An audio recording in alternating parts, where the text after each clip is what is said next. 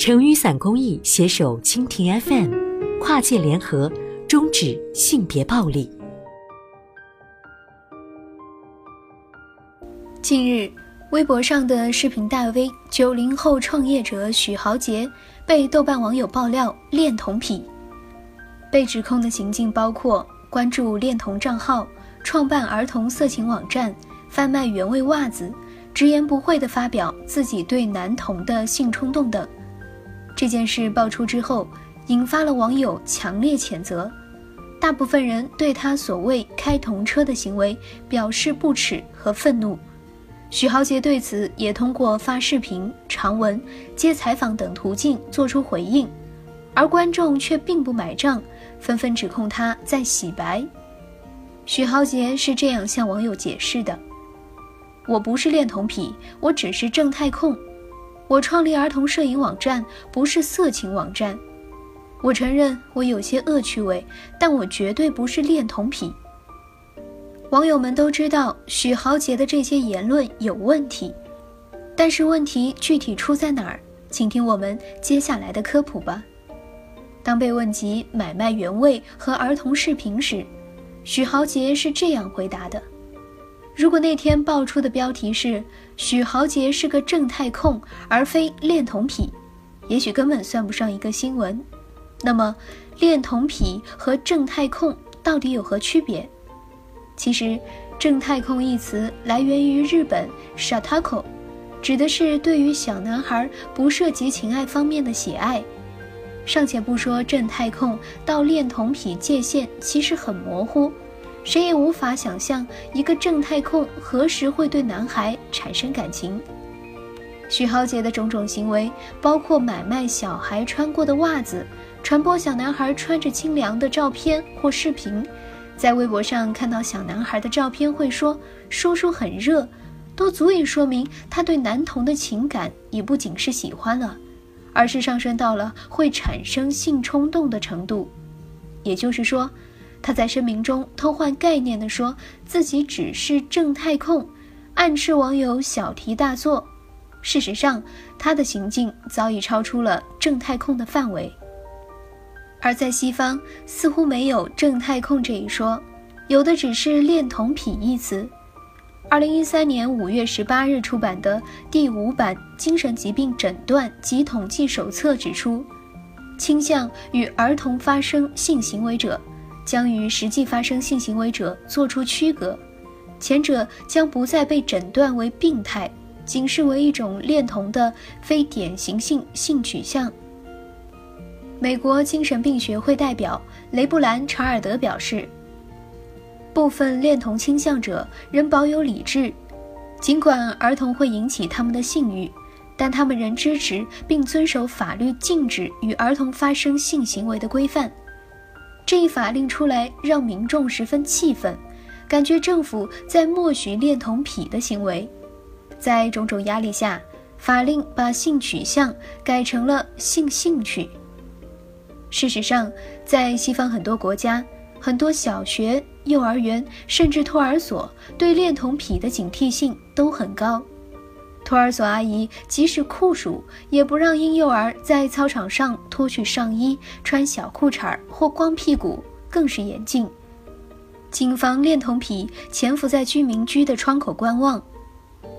各国对于恋童癖的惩罚力度也是很大的，并且面临着极大的社会压力，一旦被关进监狱，就如地狱一般。研究表明，因为猥亵儿童罪进牢房的。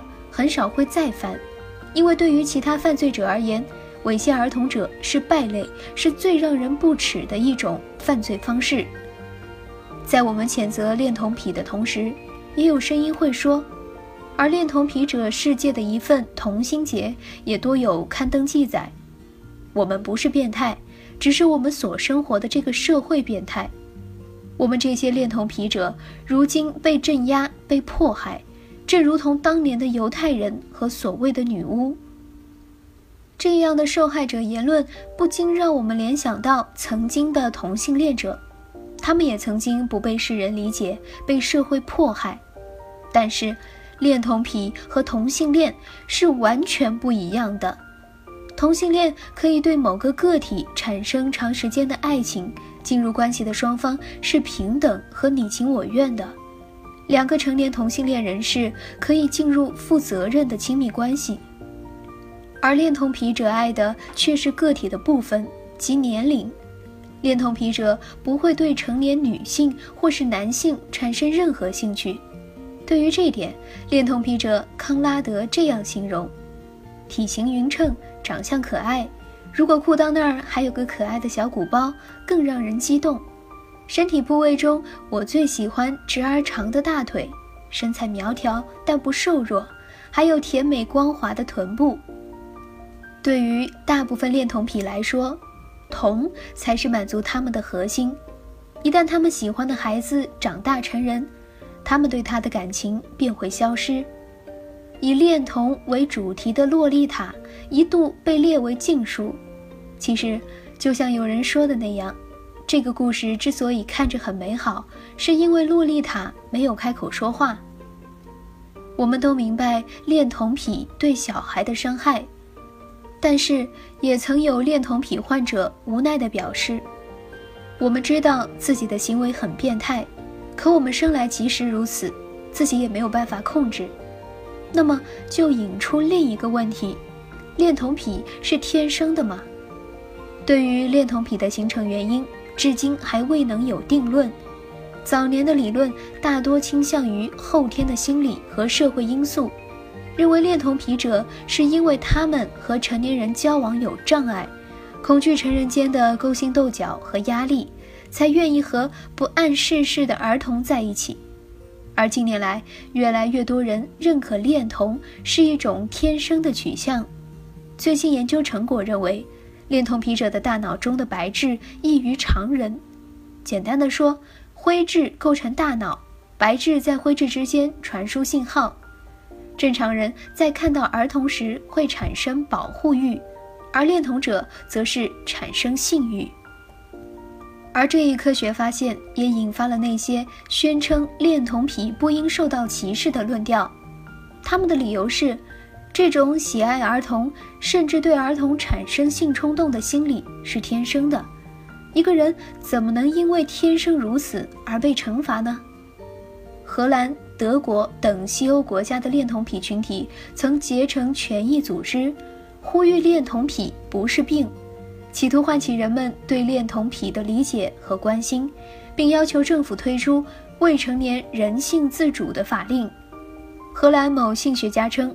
孩子的性启蒙早晚不一，个别早熟的孩子六岁就准备好了，因此孩子应该有性主权。虽然崇尚性自由学派的人们对恋童癖的行为持保留意见，但从保护未成年的角度来看，恋童癖者在孩子心智尚未发育成熟时对孩子下手，是绝对不可取的行为。更何况。中国的性教育一直处于世界落后地位，在一个性科普工作远远达不到平均水平的国家谈性自由，确实为时过早。那么，面对社会上潜藏着的恋童癖者，我们应该如何保护孩子呢？